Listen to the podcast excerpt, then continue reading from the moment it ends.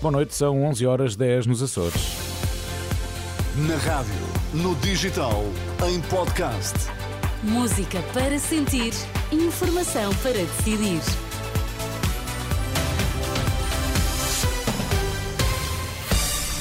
Antes da edição da noite, Pedro Queiro, vamos às notícias em destaque. José Sócrates fica a saber na próxima quinta-feira se vai ou não a julgamento por corrupção no âmbito da Operação Marquês. A partir da manhã pode contar com uma autêntica primavera antecipada em grande parte do país. Operação Marquês, já há dia e hora para o anúncio da decisão do Tribunal da Relação de Lisboa, em causa o recurso do Ministério Público sobre o debate instrutório do juiz Ivo Rosa, que em 2021 deixou cair a maioria dos crimes de que José Sócrates estava acusado, nomeadamente os crimes de corrupção. Ora, quase três anos depois, as três juízas desembargadoras da Relação de Lisboa têm a decisão tomada, vai ser anunciada quinta-feira, ao início da tarde, é o que avança a agência Lusa que cita a fonte judicial. José Sócrates, que é o principal arguído deste mega processo, estava inicialmente acusado de 31 crimes, está agora apenas pronunciado por seis. O bastonário da Ordem dos Enfermeiros avisa que o plano de emergência que a Aliança Democrática defende para o setor não pode ignorar os profissionais de saúde. Depois de ouvir as propostas da AD, o Luís Filipe Barreira entende que falta o mais importante, quem trabalha em enfermagem acrescentava neste plano de emergência esta questão dos recursos humanos. Eu posso ter muitas medidas avulso do ponto de vista do plano de emergência, mas se eu não tiver profissionais uh, em número suficiente para concretizar estas medidas, dificilmente eu vou conseguir. Portanto, este plano de, de emergência deve ter no, na, no seu conteúdo melhorar os salários dos enfermeiros portugueses, as condições de trabalho e as carreiras dos enfermeiros portugueses.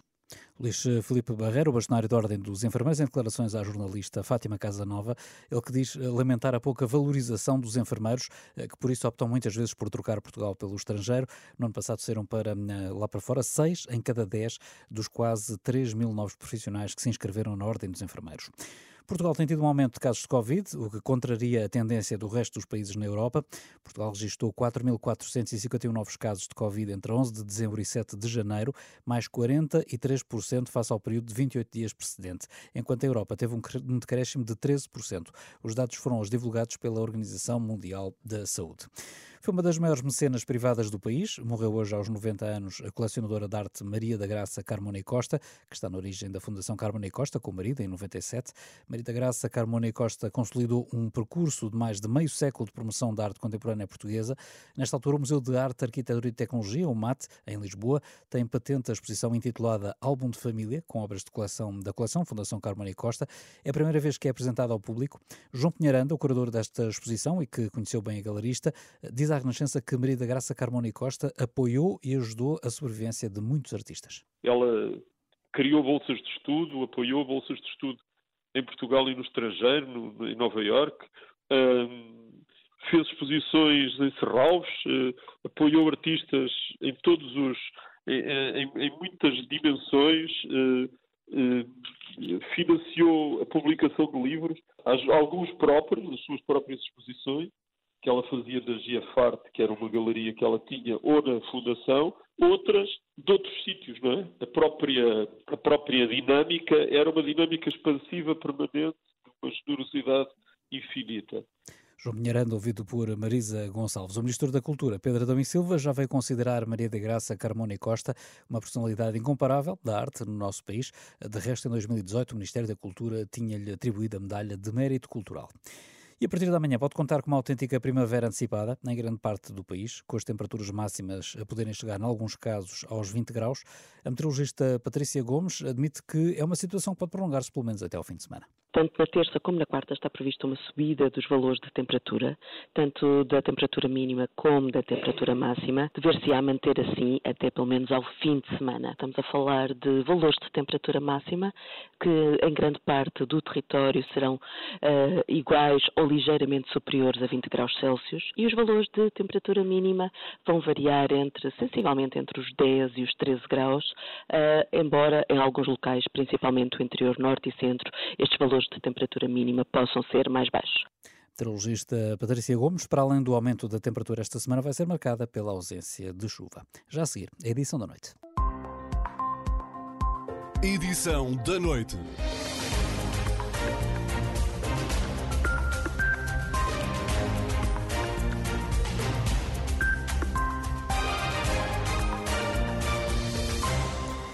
A edição da noite da Renascença. Notícia desta segunda-feira: o aumento do desemprego. É que os números que vinham em trajetória descendente há vários anos estão a subir há seis meses consecutivos. Em dezembro havia mais de 317 mil pessoas inscritas no Instituto de Emprego e Formação Profissional, ou seja, mais 1,7% face ao mês anterior e mais 3,5% do que em dezembro de 2022. Ouvido pela Renascença, João Sergeira, economista e professor universitário, explica que o aumento do desemprego se deve sobretudo a uma diminuição de produção do setor secundário. Quando olhamos para os números, vemos quais são as fontes uh, deste desemprego. Isto é essencialmente muito ligado a aumentos uh, do desemprego de profissionais que são oriundos do setor secundário. Portanto, é o reflexo de um abrandamento, quer nas exportações, quer da atividade de alguns setores exportadores, por exemplo, o setor têxtil, é, que efetivamente tiveram um segundo semestre menos favorável. Em termos das habilitações dos trabalhadores, o grupo onde aumenta mais o nível de, de desemprego é naqueles que têm o ensino secundário. Portanto, não é nos licenciados, é naqueles que têm ensino secundário.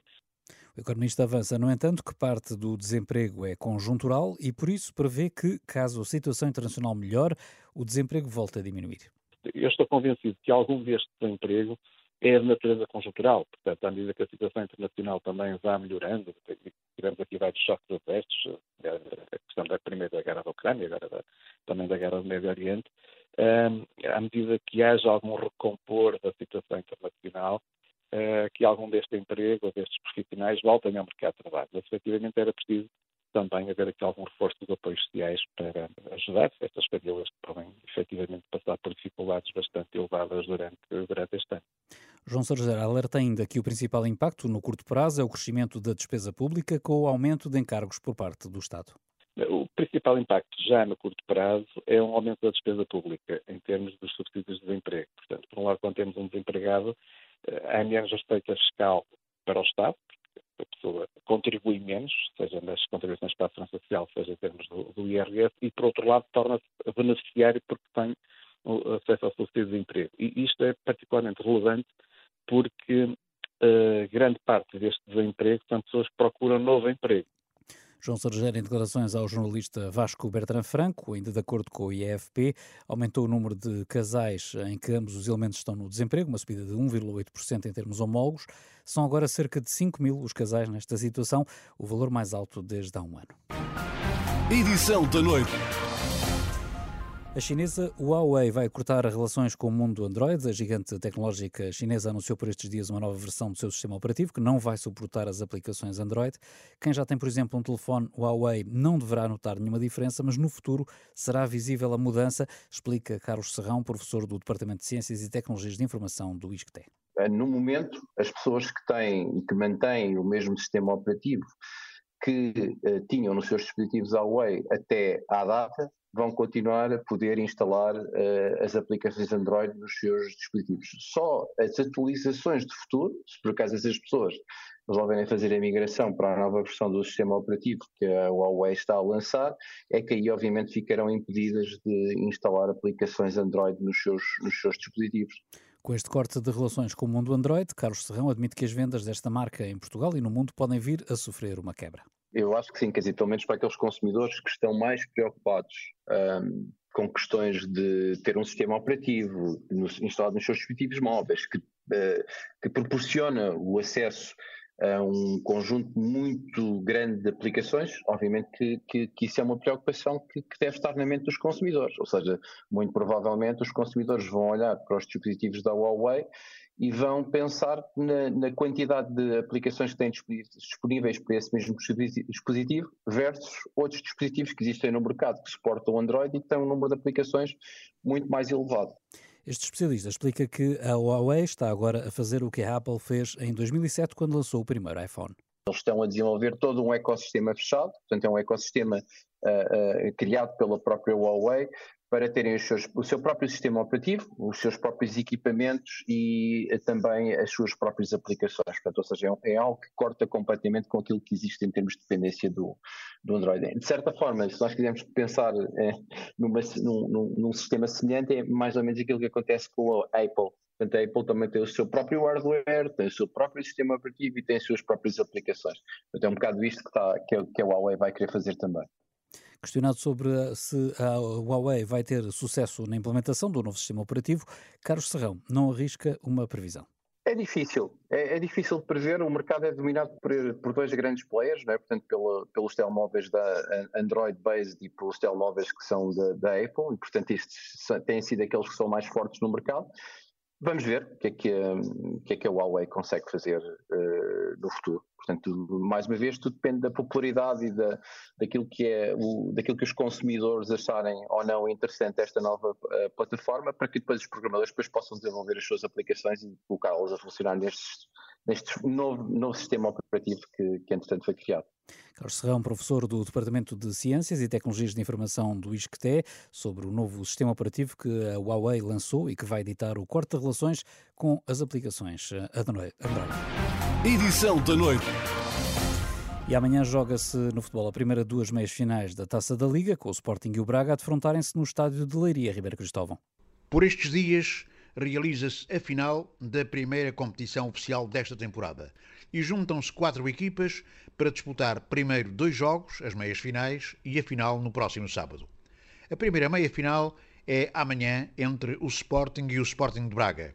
Um jogo difícil para ambas as equipas. O Sporting, nesta altura, parece estar em melhor condição, tem 10 pontos de avanço em relação ao Braga no Campeonato Nacional, mas esta é uma situação diferente e por isso mesmo o resultado pode ser também diverso. Claro que o Sporting Braga luta com algumas dificuldades, sobretudo no seu eixo defensivo. A realização do CAN também prejudicou tanto o Braga como o Sporting e por isso mesmo vamos ter um jogo para já rodeado de algumas dúvidas em relação àquilo que vão ser os 11 iniciais. O Braga certamente vai fazer alterações, o Sporting também, de resto já anunciou pelo menos a do guarda-redes, Israel será o guarda-redes titular no jogo contra o Sporting Braga e Mateus também não deverá ser titular na equipa bracarense contra o Sporting.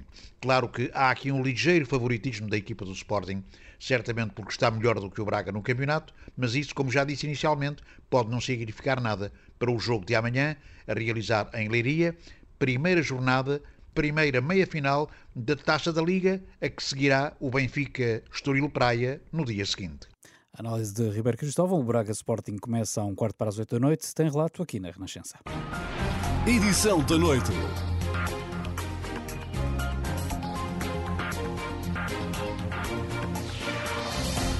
Viva está com o Guarda da Verdade. O nosso convidado é Jorge Moreira da Silva, é subsecretário-geral de António Guterres nas Nações Unidas, é diretor executivo do Escritório da ONU para Serviços de Projetos, a UNOPS. Eu sou a Susana Madureira Martins. Comigo está a jornalista do Público, Helena Pereira. Bem-vindo, uh, Moreira da Silva. Estive em Gaza no início desta semana. Que situação é que encontrou no terreno relativamente a refugiados e relativamente aos próprios funcionários da ONU no terreno? Eu tive a oportunidade de, pela primeira vez, estar com a minha equipa em Gaza. Eu tinha tido relatos uh, indiretos do que se passava em Gaza, mas nunca tinha tido, de uma forma direta, uh, na conversa com os funcionários das Nações Unidas, o relato na primeira pessoa. E o que é que esses relatos nos dizem?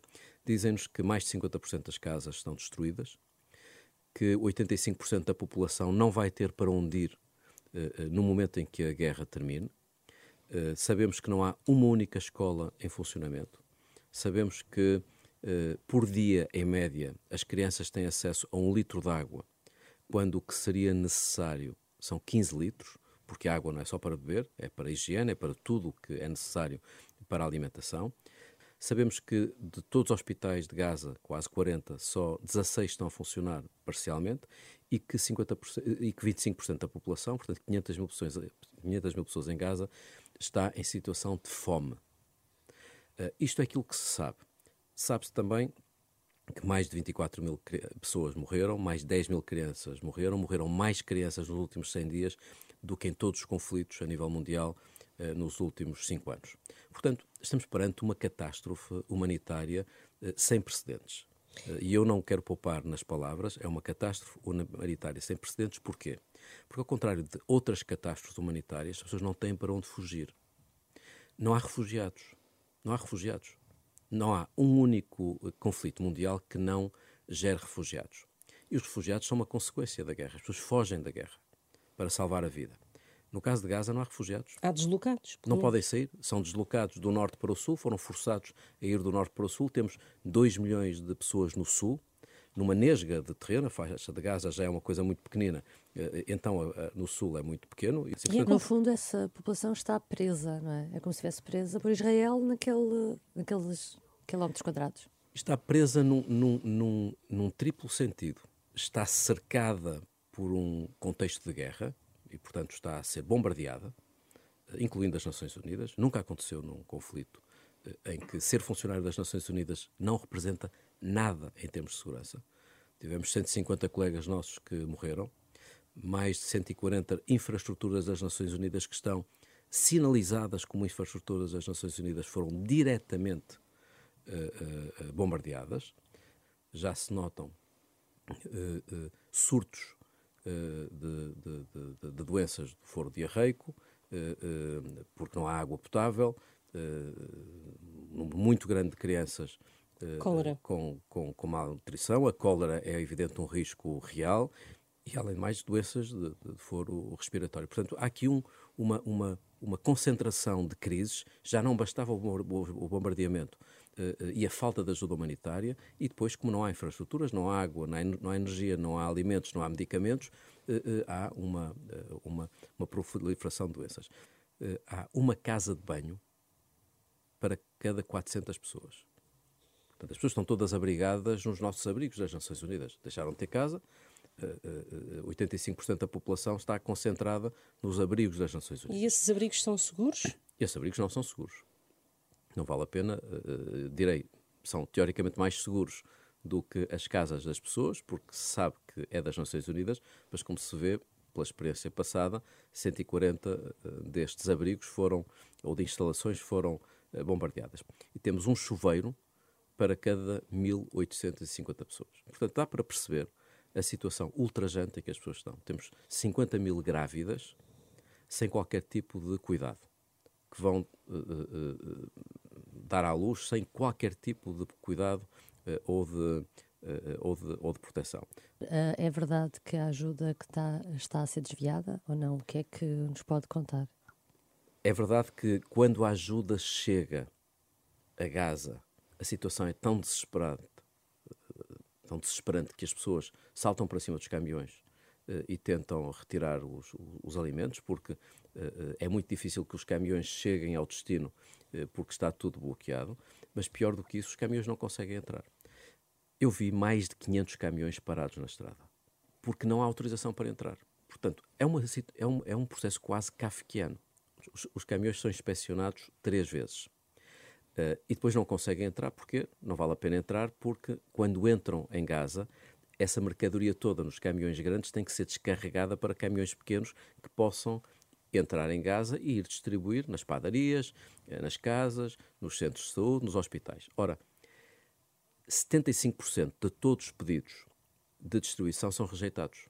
Isto é, uh, uh, em virtude dos bombardeamentos, Israel não permite a distribuição e, portanto, temos 75% de toda a ajuda que entra em Gaza não consegue ser distribuída porque os movimentos não se podem fazer. Portanto, estamos a falar de um estrangulamento de grandes dimensões. Só para dar um número, uh, só 14%, só 14% de toda a ajuda que estava destinada à zona norte de Gaza, só 14% conseguiu ser entregue. Israel está como que a, a condenar à fome os civis de Gaza?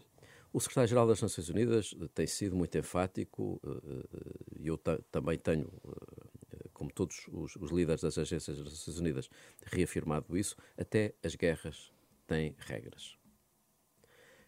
E as regras das guerras pressupõem que civis não são eh, eh, bombardeados, eh, que infraestruturas civis não são bombardeadas, que a ajuda humanitária consegue chegar àqueles que mais precisam.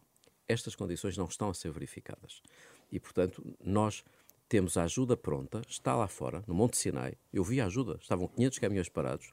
Os caminhões chegam uh, uh, porque existe disponibilidade para ajudar, mas depois não consegue haver distribuição, porque dentro de, de Gaza, por exemplo, não há comunicações. Eu, quando estive em Gaza, tive uh, uh, talvez quatro ou cinco horas uh, em Gaza, completamente desligado, sem qualquer comunicação, porque, mais uma vez, havia um blackout que já dura há vários dias. Como é que é possível distribuir sem comunicações? Porque os, os, os condutores dos caminhões precisam de ter acesso a informação para saber se quando estão a ir para uma determinada zona, se há o risco dessa zona ser bombardeada. E depois vi uma coisa pior, não direi pior, mas igualmente uh, surpreendente. Vi os produtos rejeitados. Há uma lista de produtos rejeitados uh, por Israel. Porque, Israel considera, considera que existem uh, produtos que podem ser de uso duplo e, portanto, que podem ser utilizados para outros fins, Como nomeadamente armas. construção de armas ou de, ou de coisas que possam ameaçar. Bom, eu vi painéis solares, uh, frigoríficos solares, uh, lanternas solares, uh, brinquedos, bonecas, livros para colorir, botijas de oxigênio, que são um suporte de vida básico, tudo rejeitado. Qual é o problema? Quando se rejeita um caminhão, quando se rejeita uma caixa, porque tem um, um, um item uh, supostamente proibido, todo o caminhão é rejeitado. Portanto, reparem como uh, uh, as dificuldades que são a ser colocadas à ajuda humanitária tornam esta guerra ainda mais indigna, ainda mais imoral, ainda mais ultrajante quanto aos direitos básicos. Que Diria é... que estamos perante o genocídio ou não? Nós não, essa é uma, uma linha muito clara das Nações Unidas, não compete às Nações Unidas classificar, do ponto de vista jurídico, esse tipo de intervenções, são os tribunais que, que, que, tratam dessa classificação. E, portanto, nunca vai ouvir de ninguém, de nenhum funcionário das Nações Unidas, uma afirmação que aponte para uma classificação desse, desse, desse género. O que corre no âmbito das Nações Unidas é a ajuda humanitária.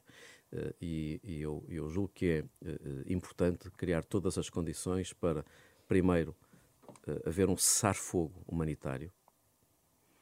Segundo, que todo o, o direito internacional humanitário seja respeitado. Terceiro, que a ajuda consiga chegar uh, de uma forma rápida e segura uh, a quem mais precisa e uma libertação incondicional uh, dos, dos reféns israelitas que estão em Gaza. E, portanto, eu tenho dito várias vezes, os ataques perpetrados pelo Hamas foram brutais, horrendos e hediondos, mas isso não justifica uma punição coletiva de população uh, inocente, civil, em Gaza. E, portanto, há uma linha que tem que ser estabelecida e eu espero, sinceramente, que não só a guerra acabe, como possam surgir os mecanismos diplomáticos essenciais para que Israel tenha direito à segurança que merece. Israel merece ter segurança, mas a Palestina merece ter um Estado. É, porventura, a primeira vez que existe um conflito em que a componente humanitária não funciona. Mas Israel não reconhece que a situação é catastrófica. Não, não reconhece que a situação é catastrófica, mas, mas, mas, eu, mas eu julgo que está uh, igualmente uh, uh, atento à reação que a comunidade internacional vai, vai tendo e, por exemplo, nas, nas, nas, nestas decisões do Conselho de Segurança de criação de um mecanismo para acelerar a ajuda humanitária, Israel não se, não se opôs e tem tido uma posição construtiva. Eu tive, inclusivamente, em Israel esta semana para discutir essa, essa matéria. Portanto, a, a componente da ajuda humanitária, teoricamente, une toda a gente. Eu não ouvi ninguém dizer que não pode haver ajuda humanitária. No fundo, as condições que estão a ser proporcionadas é que, na prática, impedem a ajuda humanitária. E é isso que nós estamos a tentar, nós, Nações Unidas, resolver. Estamos a tentar uh, uh, que a ajuda tenha mais volume, que entre em 500 caminhões e não 200, que a ajuda seja mais rápida e que a ajuda chegue àqueles que mais precisam. Uh, eu ainda não dei um número, mas é um número que, que também vai impressionar. Eu perguntei ao Crescente Vermelho, na, nas reuniões que, que, estive, com o Crescente Vermelho egípcio e com as ONGs, perguntei quanto tempo é que demora para que um caminhão que chegue a Lariche possa chegar a Gaza. E na melhor das hipóteses estamos a falar de cinco dias, portanto, desde que um caminhão chega até poder entrar em Gaza, estamos a falar de cinco dias, e em alguns casos 30 dias.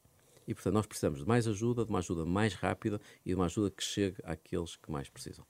Se vai haver eleições nos Estados Unidos em novembro, se Donald Trump voltar a ser presidente dos Estados Unidos, como é que vê uh, os conflitos que existem, nomeadamente uh, no Médio Oriente?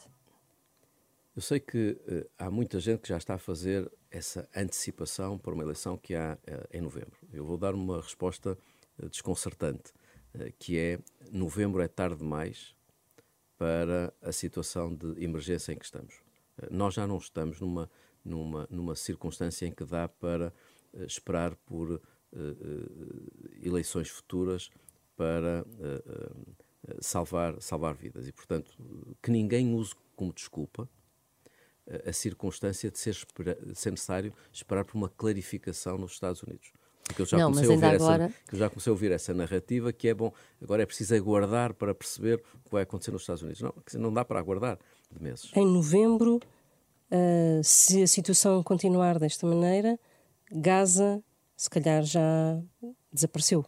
Não, Gaza não desaparecerá enquanto território. A população que está em Gaza é que está em risco de, de, de, de uma, de uma uh, diminuição brutal, porque em 100 dias já morreram 24 mil pessoas. Portanto, uh, nós, nós temos noção de que o número de, de fatalidades é uh, largamente desproporcional face a outros conflitos e uh, ao número de população na, na, na região. Uh, nós estamos a falar de, de 2,5 milhões de pessoas e nesta guerra já morreram 24 mil pessoas em, em, em, em, em 100 dias. Indireto ao assunto, é preciso ou não rever o sistema de vetos nas Nações Unidas. Concordo totalmente que é necessário uma, uma reforma do Conselho de Segurança. É uma, é uma coisa que tem vindo a ser reclamada uh, de uma forma muito generalizada. O, vários secretários-gerais das Nações Unidas têm defendido a reforma do Conselho de Segurança e eu uh, li com, ouvi com muito interesse o discurso do Presidente Biden na última Assembleia Geral a defender a reforma do Conselho de Segurança. Vi com muita esperança que na última Assembleia Geral das Nações Unidas, pela primeira vez, tenha havido uma referência explícita à reforma do sistema financeiro internacional. E, portanto, agora é necessário materializar essa reforma para que haja mais capacidade de emprestar dinheiro, haja mais capacidade para lidar com a reestruturação e a renegociação da dívida, porque mais de 65% dos países eh, em desenvolvimento estão sobreendividados e é preciso aumentar eh, o direito de participação e de voto dos países em desenvolvimento nos bancos de desenvolvimento multilaterais. O alargamento do número de membros permanentes do Conselho de Segurança. Essa também é uma, essa também é uma, eu no plano pessoal direi, é evidente que, que, que essa parece ser uma das, uma das questões uh, importantes. Guterres termina o mandato no final de 2026. Por este caminho, acha que pode deixar as Nações Unidas num pântano, uh, uma, ou seja, uma organização sem qualquer respeito pelas nações que a integram e mais fraca do que era quando Guterres tomou posse? Procurando a alguma distância, eu não me recordo uh, de um secretário-geral das Nações Unidas que tenha tido um apoio uh, tão forte dos seus funcionários, por exemplo, por uma razão muito prática. Eh, que é uh, António Mas aqui Guterres. não estava a falar do, não, não, do corpo de funcionários, não, mas, mas António, mas, mas, eu, mas eu, sinto, Estados. Eu, eu, sinto que isso acontece também do, do, que vou ouvindo dos líderes internacionais. Uh, é muito fácil poupar nas palavras. E, portanto, quando se está em posições uh, em que o soberano são os países, o secretariado pode escudar-se nessa ideia dos seus acionistas terem uma posição própria para não ser muito vocal. Uh, António Guterres tem sido muito vocal. Tem sido muito vocal no tema. Acha que tem sido corajoso na forma Não, como tem falado, tem, daí as críticas tem sido que bastante, tem suscitado tem, também? Tem sido bastante assertivo, eh, vocal e insistente em temas como uh, uh, o combate às crises dos refugiados, a prevenção de conflitos, as alterações climáticas e agora a guerra, nomeadamente a guerra uh, em, em, Gaza. E, portanto, eu, eu, eu, eu julgo que uh, António Guterres trouxe, porventura, uma dimensão uh, mais política ao cargo de secretário-geral das Nações Unidas. Para uh, terminar, a última crise, que é a crise política em Portugal, uh, era inevitável, a seu ver, eleições antecipadas? Não, não estou em condições de poder estar a pronunciar-me sobre a vida política nacional. Acompanho, tenho muito interesse, mas, mas não posso opinar. Tem um interesse preocupado? Sempre não, não vou muito além disso. Mas gostava que o seu adversário na altura concorreu contra Luís Montenegro, uh, está a concorrer agora, pode ser primeiro-ministro. Gostava que ele fosse primeiro-ministro ou não?